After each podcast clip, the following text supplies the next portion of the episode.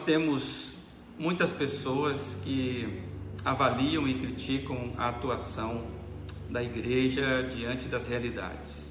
Fiquei pensando qual seria a maneira correta e mais eficiente de impactar positivamente as pessoas ao nosso redor.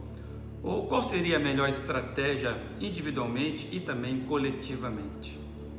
Quando olhamos para os relatos bíblicos, transparece que Deus sempre teve uma expectativa coletiva de influência do seu povo no decorrer da história.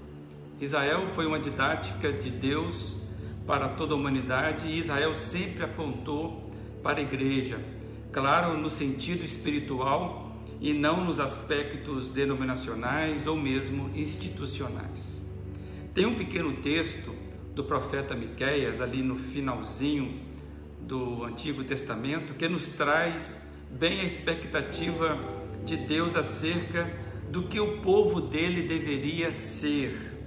Diz o seguinte: O restante de Jacó estará no meio de muitos povos, como orvalho do Senhor, como chuvisco sobre a erva, que não espera pelo homem, nem depende de filhos de homens. Miqueias capítulo 5.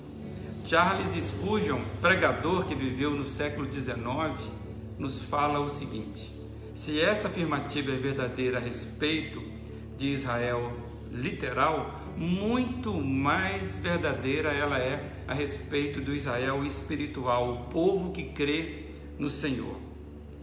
Quando os santos é, são aquilo que deveriam ser, atuam como deveriam atuar, diz Spurgeon, eles se tornam uma bênção incalculável para aqueles entre os quais são colocados. Eles são como o orvalho, pois de maneira silenciosa e discreta refrescam os que estão ao seu redor. É em silêncio, mas com eficácia, eles ministram as vidas, a maturidade, a alegria dos que vivem com eles. Embora sejam fracos como indivíduos, eles unidos são todo, todo suficiente é, para os propósitos de amor que o Senhor cumpre através deles. Gota de orvalho realizam o refrescamento de imensas áreas de solo. Assim o Senhor faz com o seu povo. O seu povo é como se fosse um orvalho aonde está situado. Os crentes são como chuvas que obedecem às ordens de Deus, sem a permissão ou mesmo sem o consentimento de pessoas. Eles trabalham para Deus. Eles é, fazem isso, quer os homens desejem, quer eles não desejem isso. É, o trabalho do povo de Deus não pede licença às pessoas, assim como fazem as chuvas. E Spurgeon faz a seguinte oração: Ó Senhor, impulsiona-nos a sermos ousados e espontâneos em teu serviço, onde quer que nos enviares. Fiquei pensando em tempos como os nossos, em que temos muita gente labutando sozinho.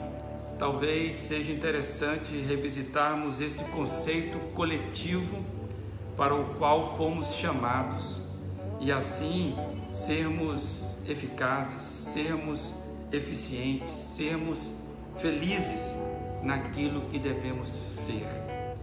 Organizarmos as nossas estratégias, sermos unidos para que possamos ser como um orvalho, como um chuvisco onde nós estamos implantados.